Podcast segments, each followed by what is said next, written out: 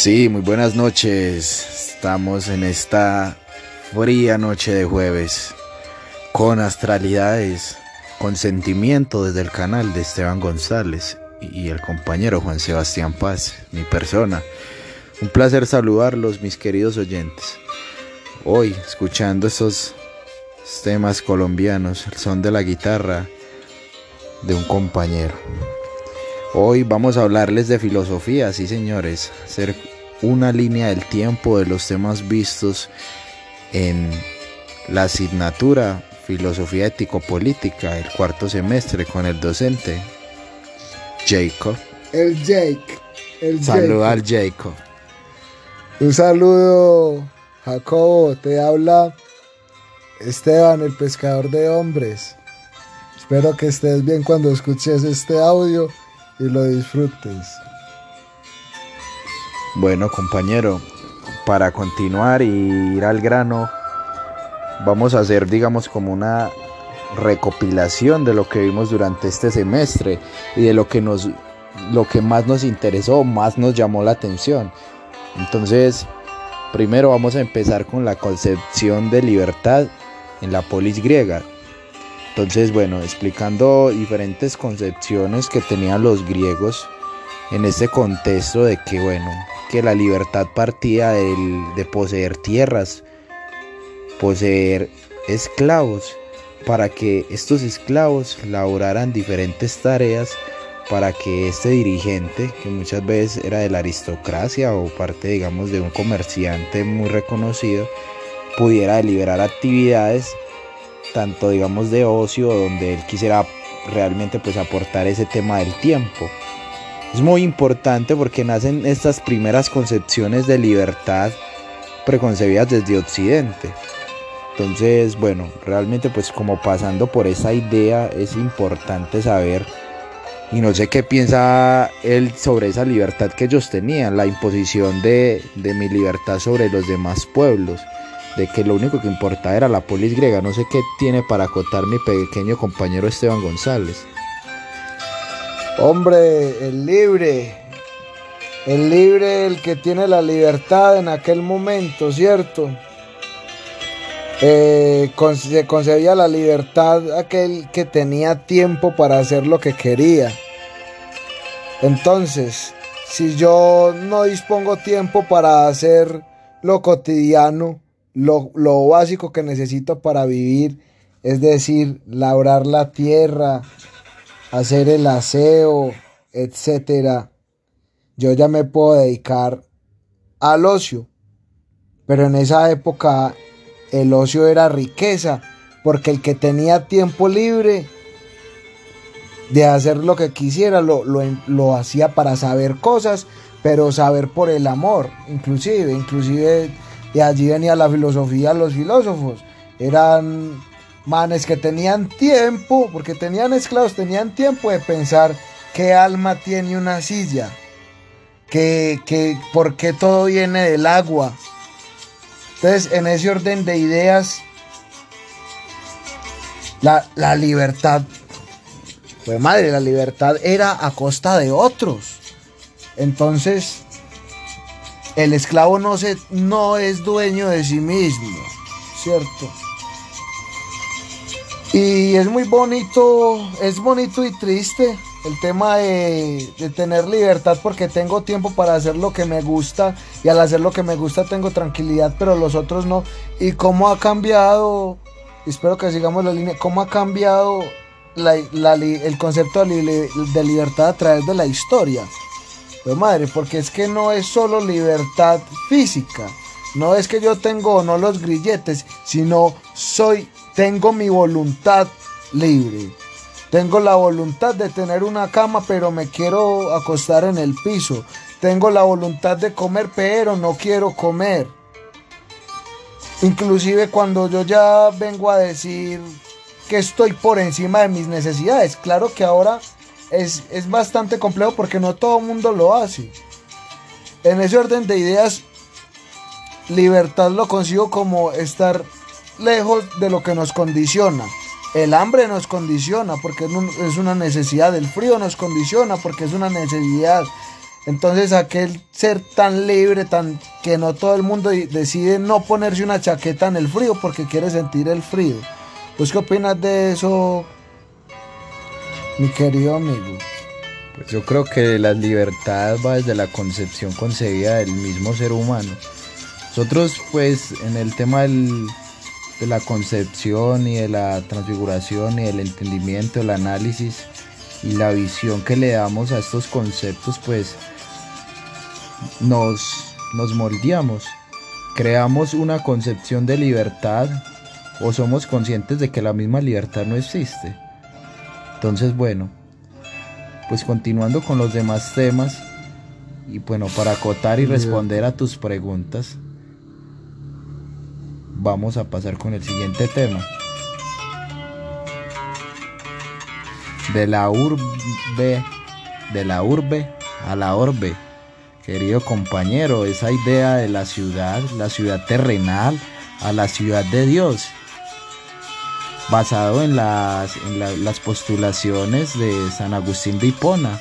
¿Vos qué pensás de eso, mi querido compañero? De que nosotros pues somos seres humanos terrenales y de que las labores que vamos a hacer aquí pues no, no son un fin, sino un medio para llegar a esa, a esa, esa orbe, a esa ciudad de Dios. Hombre, en primera instancia yo creo que es bonita porque son esas transiciones del pueblo al campo, perdón, del, del campo al pueblo y ya, eh, madre, ya estamos constituidos en esa polis, pero ¿qué tengo que hacer yo para poder entrar a esa polis?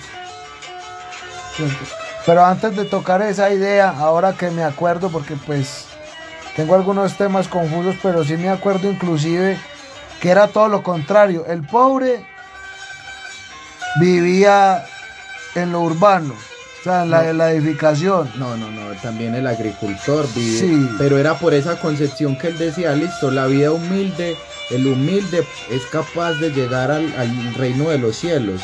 Entonces, lo que veíamos en asignaturas y en lecturas pasadas en la construcción de, de, digamos de los espacios.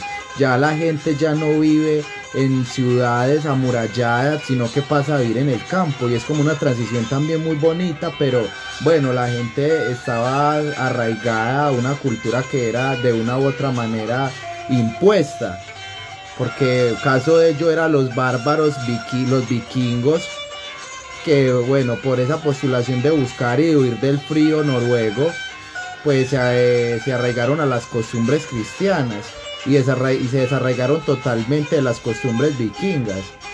Aunque bueno, allá trayendo como acotación todavía, pues hoy en día se vive una costumbre y son esas costumbres que tuvieron, tuvieron la mezcla entre diferentes culturas. Una de ellas es la Navidad, la concepción del gran árbol es una concepción que viene desde, desde las ideas con preconcebidas por los vikingos, de que existe el gran árbol y el árbol yo, yo lo adoro porque ahí, ahí habitan mis antepasados.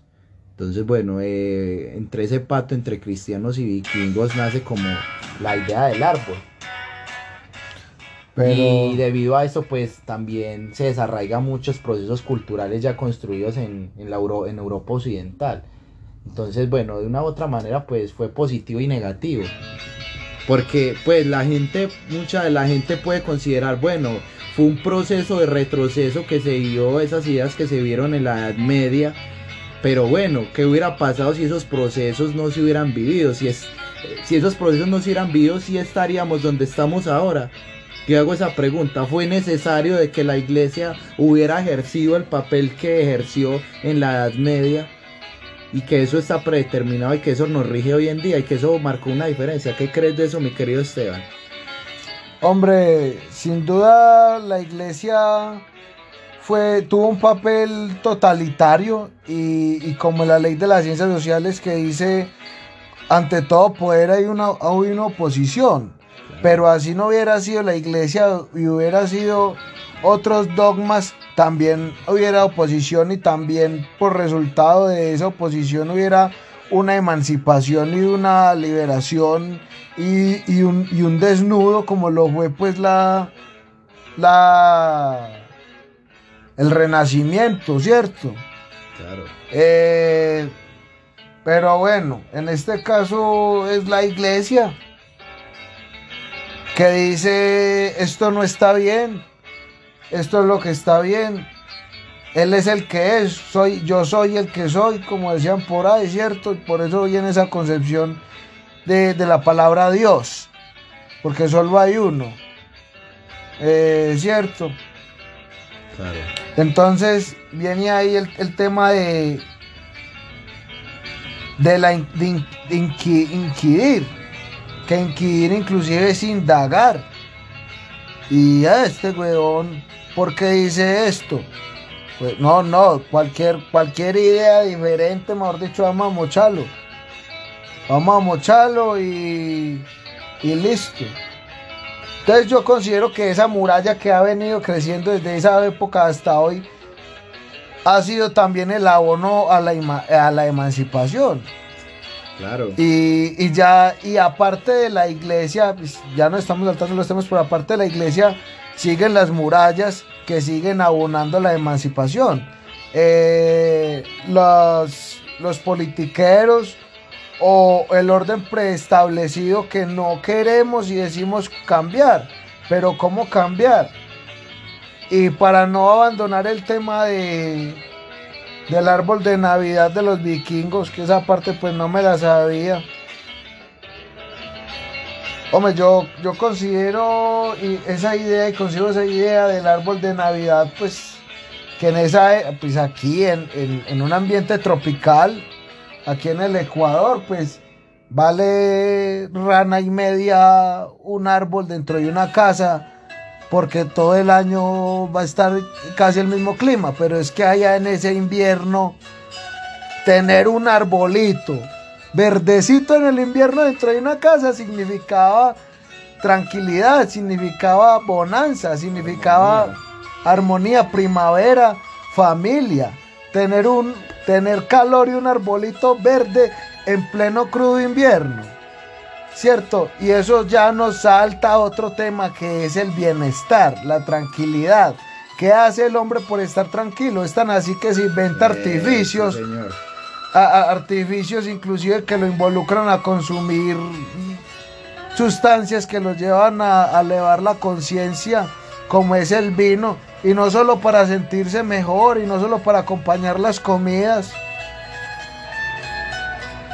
sino para escapar, huirle a una realidad tosca, intentar estar en esa bonanza y en ese arbolito de Navidad, eh, en esa parsimonia estar entonado, ¿cierto? Entonces vemos inclusive que, el hombre busca hueso desde tiempos inmemoriales, que sabemos que los primeros chorros fueron agua con miel por allá en Egipto. Y... Y no sé, a ver qué seguimos. Bueno, compañero, pues ampliándote un poquito esa idea y de que, bueno, de que los vikingos pues hacían este tipo de pactos, que incluso fue un pacto que se hizo, la mezcla de tradiciones y de culturas, para crear un bienestar. Y ahí y aquí nacen, y no, no solo aquí, incluso antes, el ser humano necesita de un bienestar para sentirse bien consigo mismo. Y por eso yo creo que de una u otra forma se fue desarrollando como el concepto de la idea, la creación de herramientas, la creación de la persuasión, la creación del lenguaje, para crear un tipo de bienestar y sentirse bien en, su, en sociedad, en comunidad. Bueno, ya acotando todas estas ideas y dando como una línea de tiempo como a estos procesos que se viven. Pero aclaro, aclaro, aquí, aquí una intervención clara. Nosotros estamos saltando los temas porque nos estamos emocionando pero ahorita inclusive podemos hacer una retroalimentación de los mismos y como ahondar en, temas que nos parezcan importantes como lo puede ser la paz o la libertad o las dos juntas. Claro, es que no hemos, no hemos llegado a ese punto, mi querido Esteban, y para allá vamos. Entonces, vamos con ese proceso lineal que fue la Edad Media, donde listo, se vio entre, entre paréntesis el oscurantismo, el oscurantismo donde bueno, por ideas diferentes a la iglesia se asesinaba, pero por estas mismas ideas pues la iglesia pues perdió como esa idea totalizante, fue, fue, fue, arruina, fue víctima de su propio invento. ¿Por qué? Porque el hombre... ¿Qué pasó? No, no, no está grabando, hijo, siga. Porque el hombre desde su concepción, desde sus ideas, pues se preguntaba cuando pasaban todo este tema de, de, temas naturales involucrados directamente con la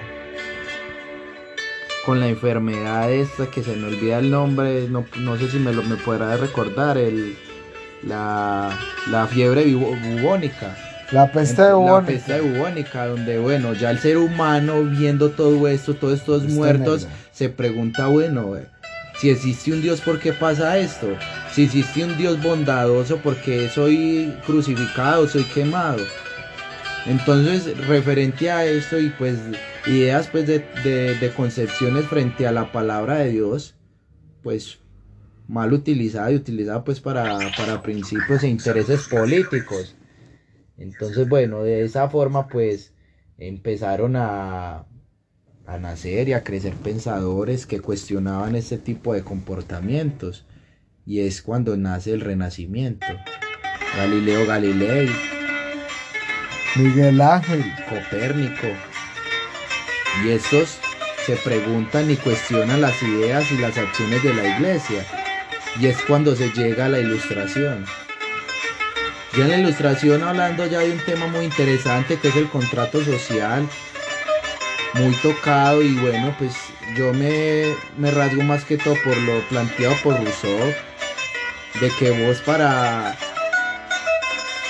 para ser participante de una sociedad tenés que entregar cierto número de libertades, lo que él llama las cadenas, las cadenas invisibles ¿Tú qué opinas de eso, mi querido Esteban? Las cadenas invisibles de Russo del contrato, contrato social con Joe Clark y con Hobbes. Hobbes un poquito más pesimista que estos dos otros pensadores, pero por el contexto que este mismo crece y dice que el hombre es malo por naturaleza.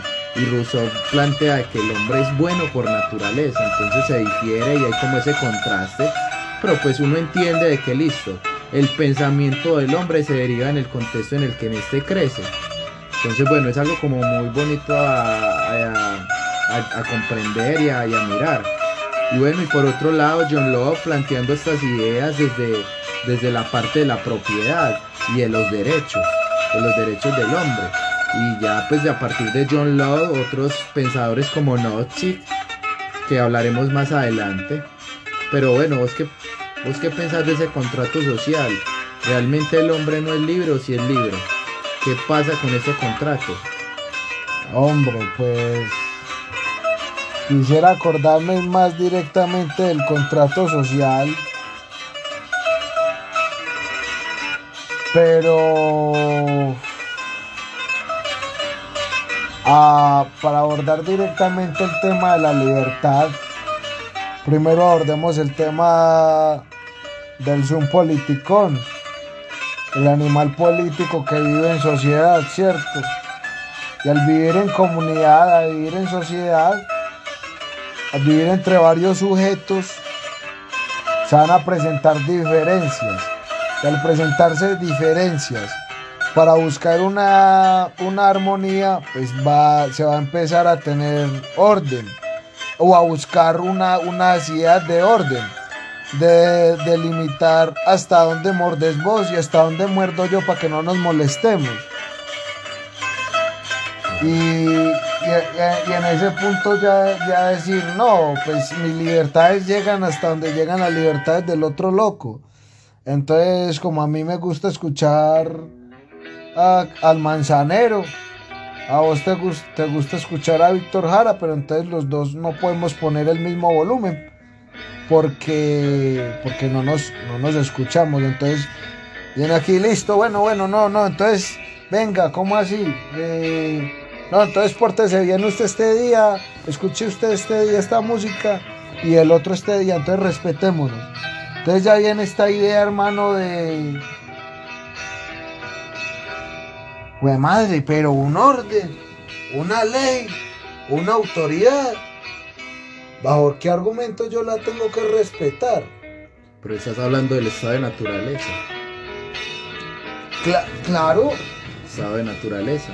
claro, pero es que la- el asunto aquí con el Estado, hasta qué, hasta qué punto yo le obedezco. No, no, no, no. En el estado de naturaleza yo no es obedecer nada. Eso es convivir libre, sin, sin policía, sin ley que te Ah, pero... intermedie. Ah, bueno, pero, pero es que para llegar, pero el estado de naturaleza, hermano, es difícil, es difícil llegar, llegar a él en sociedad. Se puede hacer, y yo diría que ya estamos entrando en un tema más utópico. Y que lo podemos tocar más adelante. Sí, sí, porque es que, porque es que, bueno, ya estamos hablando de también vigilar y castigar. Hasta qué punto yo me porto bien y hasta qué no, y, y cuán- cuándo debo parar. O sea, cuando ya la autoridad dice, hey, ya no más para que el otro viva bien, y vuelvo a redundar con lo que dije de la música, o de las libertades, de limitar las libertades del otro. Entonces, entonces en ese orden de ideas, siempre y cuando el hombre viva en sociedad, debe tener un, una, una autoridad, supuestamente, que en muchos casos, lastimosamente, es totalitaria y no como debería ser, pues es de la autogestión. Pero bueno, yo no me quiero perder más, no quiero, quiero ser muy sincero, quiero decir que que hay unos temas que no toco tan a profundidad porque no tengo tanto conocimiento para ello y por eso los prevengo de que hay cosas que inclusive pues Bueno. No Pues bueno, estando sentido. hablando del contrato social, mi querido, pues querido amigo Esteban, hablando ya de los dos polos, Rousseau y Hobbes, pues donde Hobbes, pues por este miedo o este respeto, pues no miedo, sino como esa concepción que crea sobre el hombre, de que el hombre es malo por naturaleza, pues considera de que el estado del contrato social se debe dirigir por unos intermediarios y que bueno, que las personas individuales deben entregarle su libertad al soberano y que el soberano debe, no, no debe ser ni, ni, ni puesto en, en contra de nadie, o sea que el soberano tiene control total sobre el poder. ¿Por qué? Porque bueno, el soberano es la persona que está por encima de los otros, tanto en componentes políticos, en ideales o en concepciones. es el contrato social. pero de Hobbes, a partir de Hobbes. Ya Rousseau plantea otras ideas planteadas de, digamos, desde, listo, yo tengo mis libertades, pero el, yo debo entregar unas libertades a mi Estado porque vivo dentro de una sociedad, pero el Estado debe garantizarme a mí unos derechos, debe garantizarme a mí unas, un tipo de tipo de actividades o de, o de planteamientos para yo poder vivir en esta sociedad.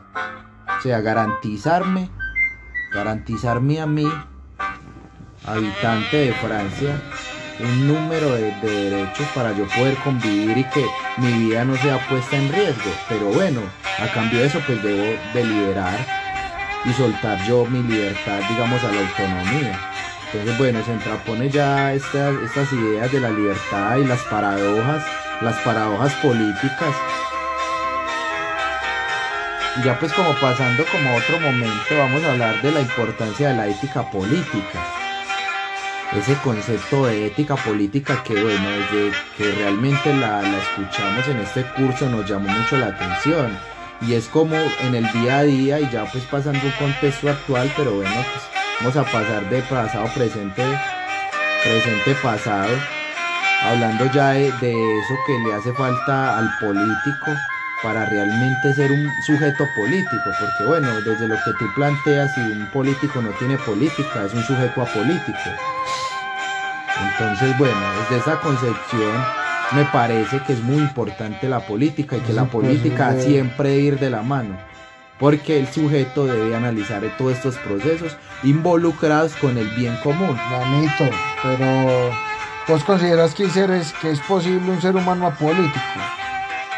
Pues vos Yo pues me recuerdo muy bien de tus palabras y vos planteabas de que Álvaro Uribe es un personaje apolítico, pero después apolítico, apolítico en el sentido de que listo, la política es de la concepción de que la política ah, busca el bien común, exacto, pero listo, la política desde su concepción es beneficiar a sus compañeros, a los que están arriba, a los líderes de las multinacionales, a los grandes empresarios. Entonces, para él desde su concepción política, él piensa que está haciendo lo correcto. Pero, pero, hay varias cosas aquí. Política y politiquería, ¿cierto? Pero antes de tocar ese tema, estamos hablando del concepto madre, pues que es un politicón, que quiere decir de que eh, animal político, ¿cierto? Instintivamente político meramente por ser ser humano y meramente por, por estar en la sociedad, ya lo hace un ser político. Ahora bien, que haga política, no hace política. Es una, una mujer, todavía vive, Laura. Le pregunté que si que si Álvaro Uribe era o no era político y ella dijo que era un político que hacía politiquería en cuanto a político se refería porque lo, lo hacía con otras personas, pero que hacía politiquería en el sentido de que buscaba el bienestar para él, un bienestar individual y no un bienestar general, porque en síntesis la política es la búsqueda del bienestar general y ahí venimos ya con el tema de, las, de, la autoridad, porque, porque si se busca un bien, común, entonces necesitamos vivir en sociedad y para vivir en sociedad, como somos tanta gente, tenemos que tener regulaciones. Pero ahí ya, ya listo, ya entra otra cosa y es dentro de esas regulaciones y volvemos a tocar el tema que le estamos dando vueltas desde hace rato. En las regulaciones ya no hay tanta hay libertad para unos y libertad para la mayoría y opresión para la minoría. Eh, y me hago entender es cuando yo quiero algo por encima del otro, pues la autoridad me dice, ah, no, papi, pues primero la mayoría y luego vos. Claro. Cierto. Entonces, y otra cosa, para hablar de libertad y política pero libertad y política, tomándolo inclusive desde, desde la película hacia Rutas Salvajes, que el man se va buscando la libertad y se va... Super Trump. Super Trump. Que de hecho el, bus estaba hasta hace poquito allá y lo movieron porque la gente estaba muriendo al, ir hasta a visitar el santuario. Eh, él se desliga o intenta desligarse del hombre, como inclusive... del hombre, no de la sociedad. De la, sí, de la, de, sí, de la, de la vida. Pero a, lo mismo que, que, dice de Walden, este de la vida en los bosques. Pues que la cosa, hermano, es que vos te vas para el monte, miras las estrellas y decís, qué bonitas son las estrellas. Y ahí no, y ahí no te, tenés el lenguaje que te lo enseñó tu mamá, pues y tu familia y lo aprendiste en sociedad. Tenés la concepción de, estrella que lo concebiste en sociedad. Tenés inclusive el, la, la, forma de caminar, que eso, que eso pues es, es de nosotros. La ropa, entonces de ninguna manera considero yo que podemos ser seres apolíticos. somos ¿Cómo ser, intentar ser un ser apolítico cuando el ser humano vuelva directamente a una costumbre animal, pero una costumbre animal hostil, de, ser un, lobo estepario inclusive? Pero solo, solitario. Sí, sí, porque es que, mira, y, qué pena que me senté en la palabra, pero eso me parece importante que quede y es hablar inclusive de la desde que si es civil, civilización, tan, ya estamos hablando de política como tal, de, de, comunidad, de, querer al otro y, avanzamos juntos y fue madre porque entonces no me acuerdo bien en este momento el nombre de la antropóloga. Creo que llamaba Mary, si mal no estoy. Que una estudiante le preguntó a servir una chicha. Bueno, pues continuando con tu idea, pues no conocemos muy bien las ideas de no, téngala, téngala, téngala ahí, téngala ahí. Tómese uno, tómese uno. Dese uno. Eso, para que, para que venga la garganta. Ah, para terminar, para no demorarme. Vea. Entonces llega una estudiante y le pregunta, eh, profesora, profesora antropóloga, eh, ¿cuál es el elemento mm, que usted, que usted descubrió o que, o que dé cuenta de los primeros rasgos de civilización? Y la muchacha estaba esperando que, que ella dijera una punta y una flecha. El, primer registro de una punta y una flecha, el primer registro de haber encontrado un anzuelo, de haber encontrado una lanza, una cuerda, eh, haber encontrado una, una hoja para cortar. Pero la antropóloga viene y le dice, el primer vestigio de civilización encontrado es un fémur que se quebró y se sanó. Es decir, el hueso de un fémur que directamente se quebró y se sanó. ¿Por qué? Porque para que un fémur, que es, el hueso más grande que tenemos, sane, se requiere tiempo. Quiere decir que otra persona se interesó por ese individuo que cayó allí, le dio comida, porque, porque en, aquel momento hostil, si una pierna rota eh, en África para una cebra significa la muerte. ¿Por qué? Porque no puede correr de los leones, porque no puede conseguir, no puede caminar para conseguir alimento y porque no puede tomar agua. Entonces, si un fue sana es porque una otra otro te cuidó hasta que te dio agua hasta que sanaras, te dio comida hasta que sanaras, te protegió hasta que sanaras. Ese es el primer, el primer rasgo que dijimos, güey madre, vivamos en sociedad, seamos civilizados. ¿Sí me hago entender? Porque es que de, estas primeras muestras de, hombre primitivo, lo que es el de Neandertal y el Cromañón y, esta gente, cazadores recolectores, en caso tal de que uno se aporreara, se cayera o se quebrara una pierna, no lo, no lo, no lo auxiliaban. ¿Por qué? Porque eso, eso implica retrasar la manada y, y, eso era como, como hoy en día una manada de perros. Si el perro se quiebra o, o se aporrea y no es capaz de seguir a la manada, chao que nos vimos. ¿Cierto? ¿Por qué? Porque eso es gastar pólvora en gallinazo, es gastar energía en un individuo que no va a ser capaz de seguirnos.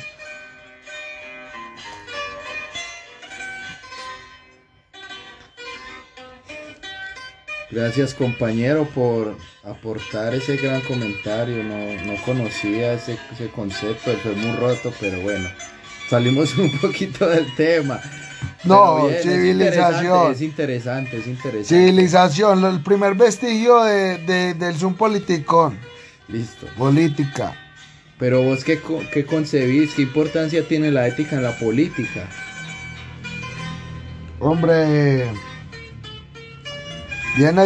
Un, yo, yo considero en este momento la ética como un orden autónomo, un control autónomo de mí, de, repensarme al otro, de, de, qué hacerle al otro y qué no hacer, de cómo actuar y no actuar sin que me estén mirando.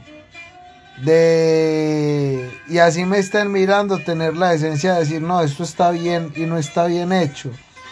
Entonces la, la ética, la ética política ya es una autorregulación y es bien bonita de decir, no, pues yo para qué me robo, para qué me robo estos 27 mil millones de pesos que van a ser invertidos para una escuela. Y, eso es muy difícil porque es que lograr que todos pensemos en un bienestar general y no en el propio, en yo pasar bien bueno, es una cosa bien difícil. Yo no sé.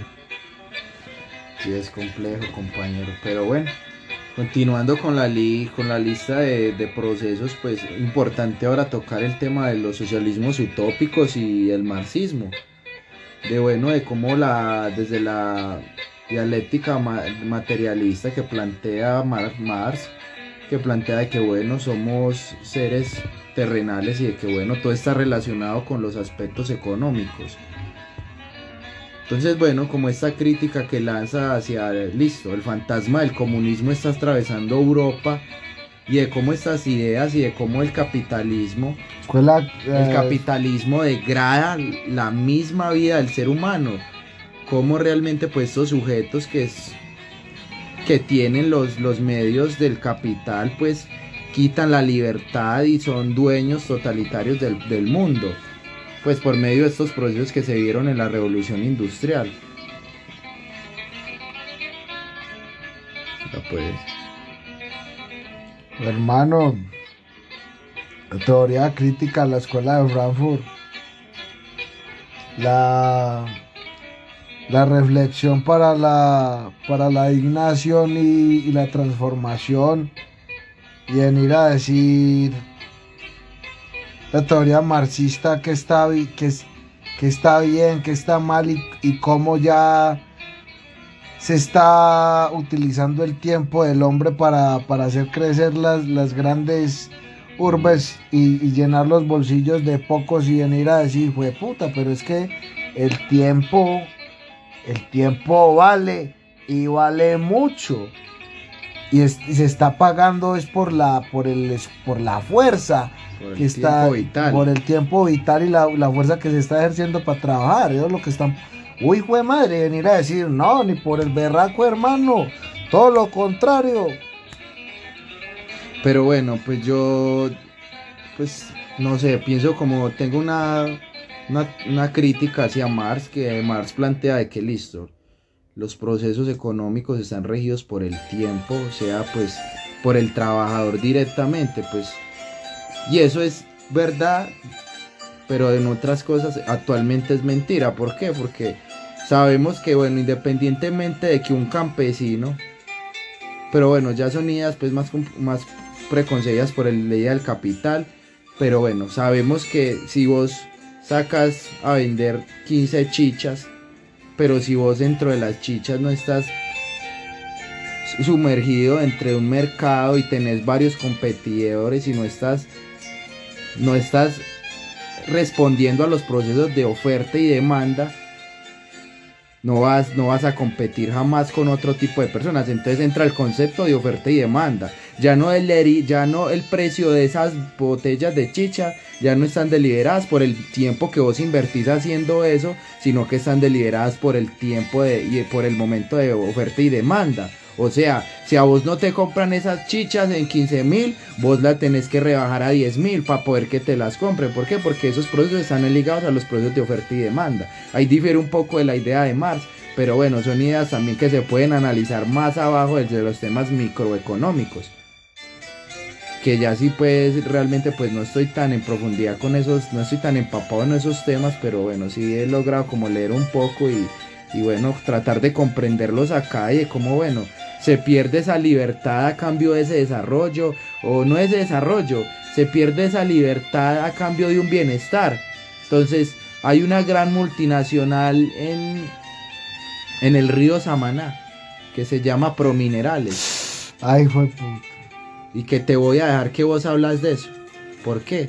Porque ya se contrapone la idea de libertad pero esa libertad que yo doy a cambio del bienestar, del bienestar de yo tener un plato de comida encima de la mesa, pero a cambio, a cambio de, yo perder mi, mi, vida vital, de vivir tiempo con mis hijos, de vivir tiempo con mi esposa, y son ideas muy, muy, muy profundas.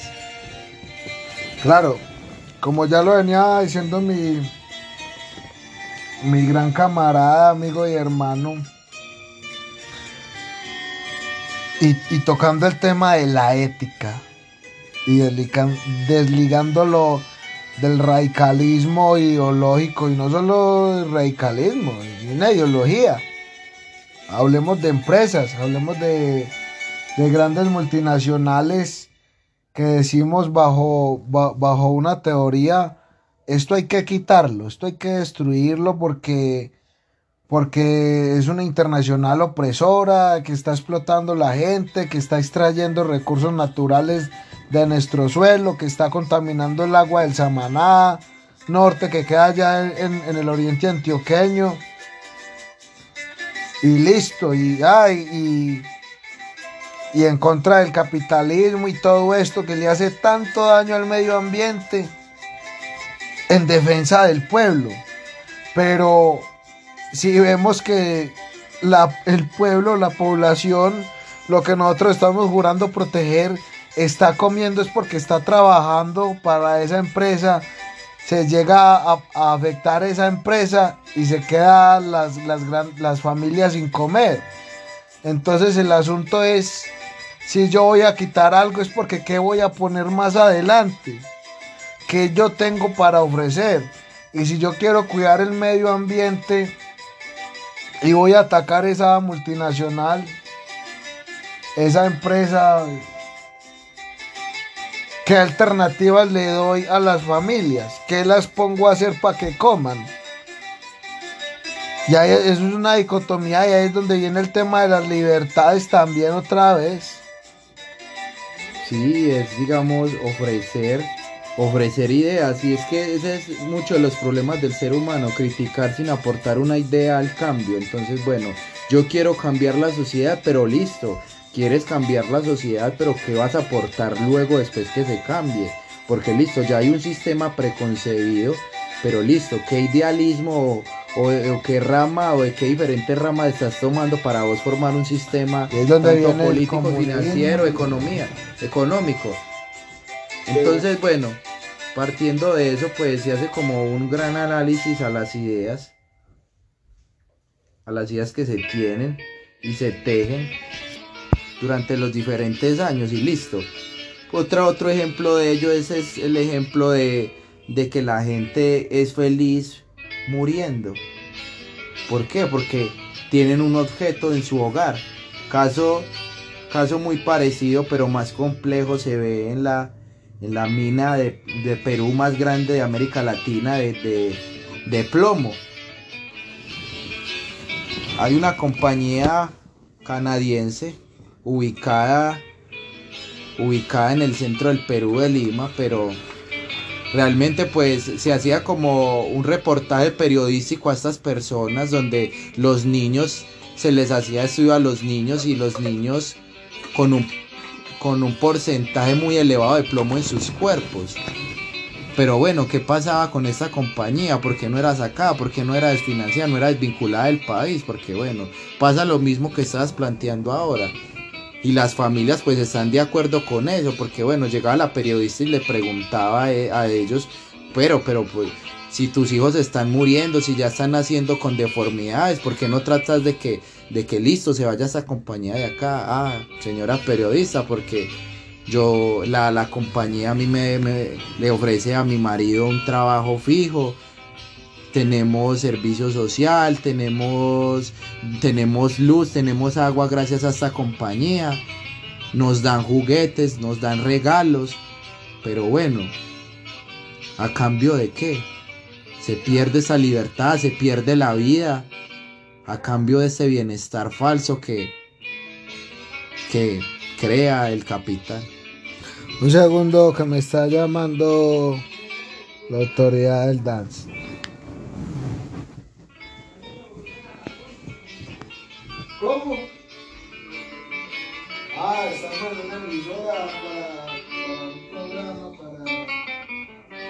Bueno, Jacob, pues aquí continuando un poquito y no desvinculando pues el hilo el, hilo lineal el línea el, qué pena y Jacob la línea que llevamos.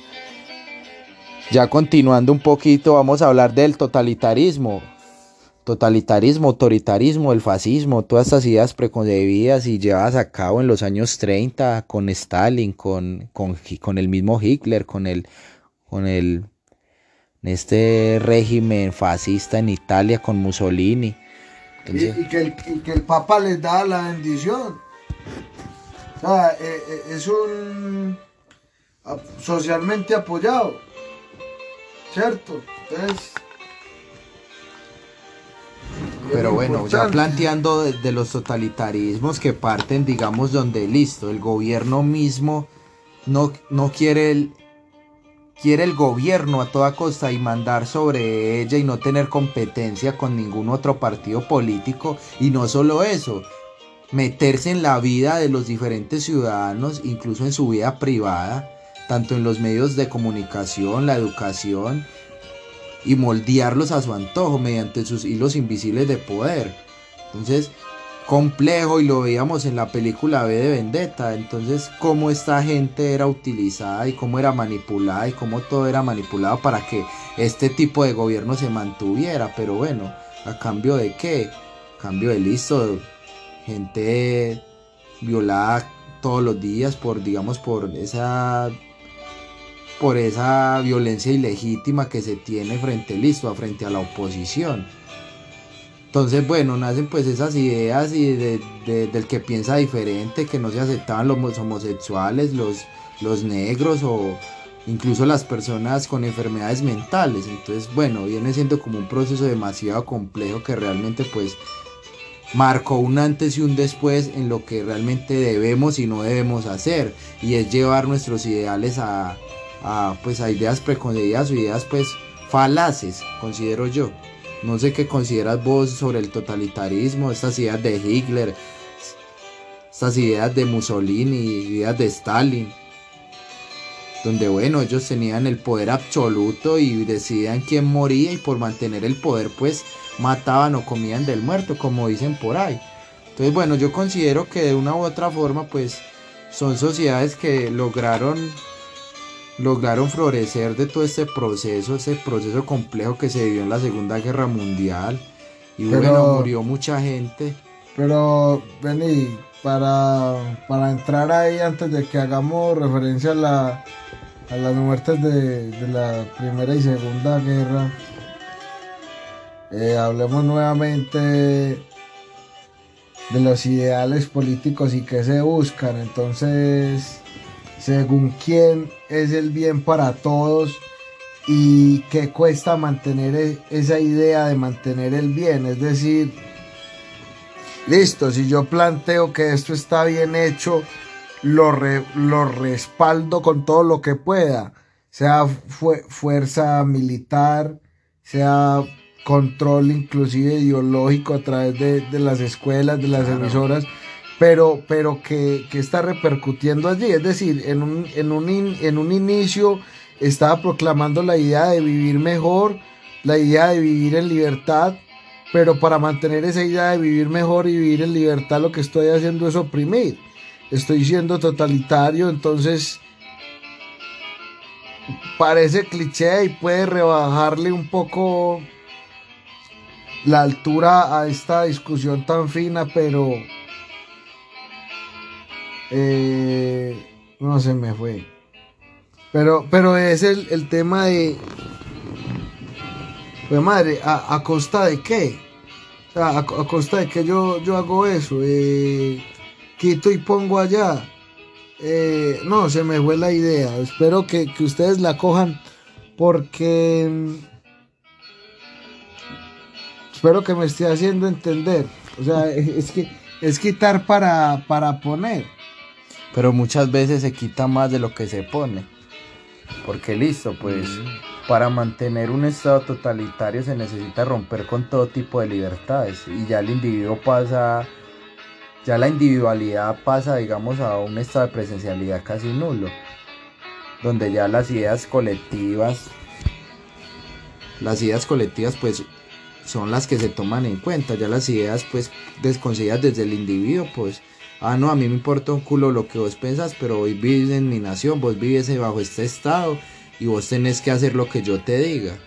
Entonces es como eso, vivir, vivir, vivir, vivir, lo que decía, ahí sí se ven realmente las cadenas del poder, pero de una forma impresionante.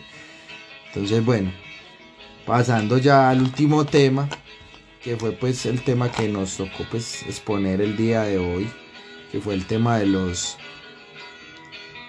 tema de los del tema del liberalismo libertario, con el tema de los de las utopías, del, del Estado y de las libertades. Libertad de libertades, claro. Entonces, bueno, comenzando con el compañero Esteban hablando de la libertad.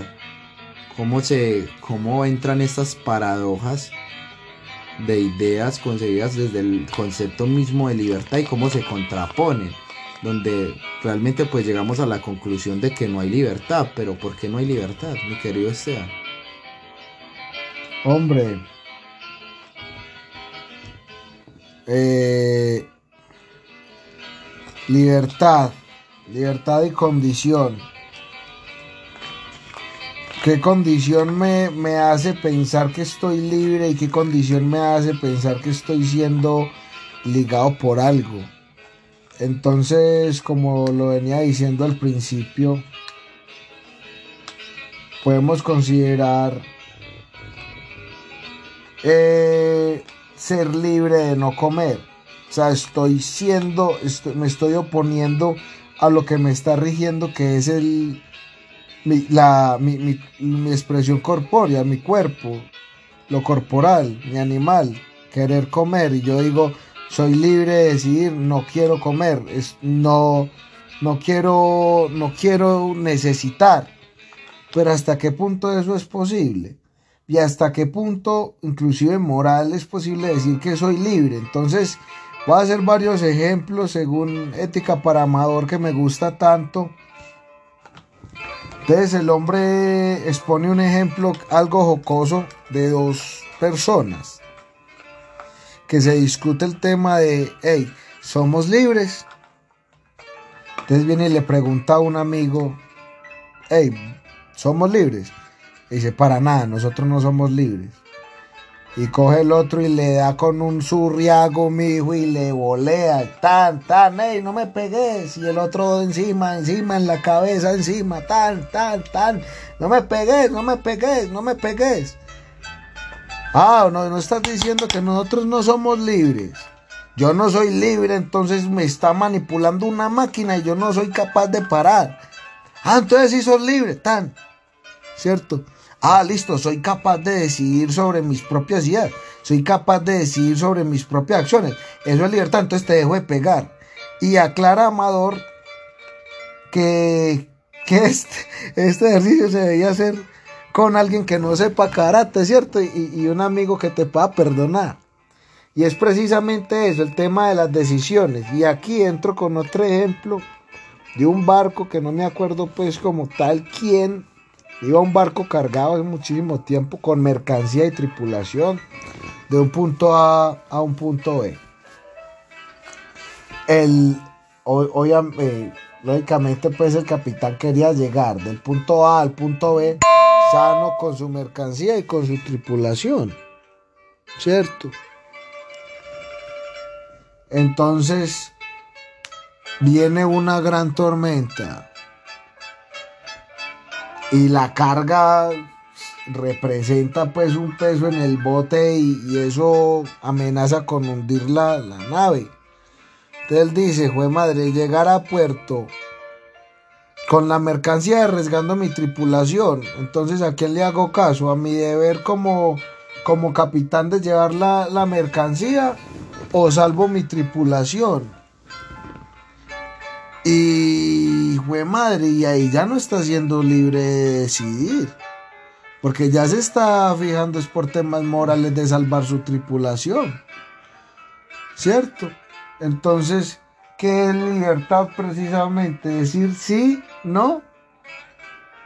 Decir, voy, no voy. Y si voy, ¿qué me genera eso? Porque supuestamente la libertad es tranquilidad.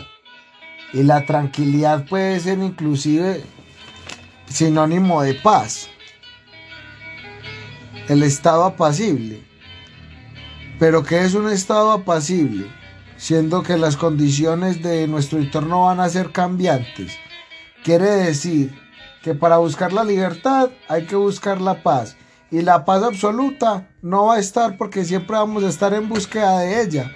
Porque cada vez que intentemos estar en un estado de paz, va a haber, una, va a haber algo que nos turbe. Entonces va a ser un, un perseguido del gato y el ratón. Bien, bien compa. Pues ya dando como a modo de conclusión, pues este tema de las libertades y el tema de la política, de que bueno, pues realmente pues vivimos dentro de una sociedad y que bueno, debemos responder a unos, a unos deberes. Pero bueno, muchas veces no se nos responde con nuestros derechos, se nos vulneran todos los días nuestros derechos, pero bueno, esto es a causa de que listo.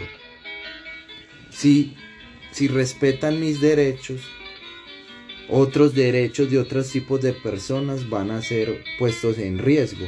Y es lo que plantea Nopti en, en su parte, que el derecho está por encima de cualquiera, pero ya esta, este personaje pues lo plantea más desde una visión individual.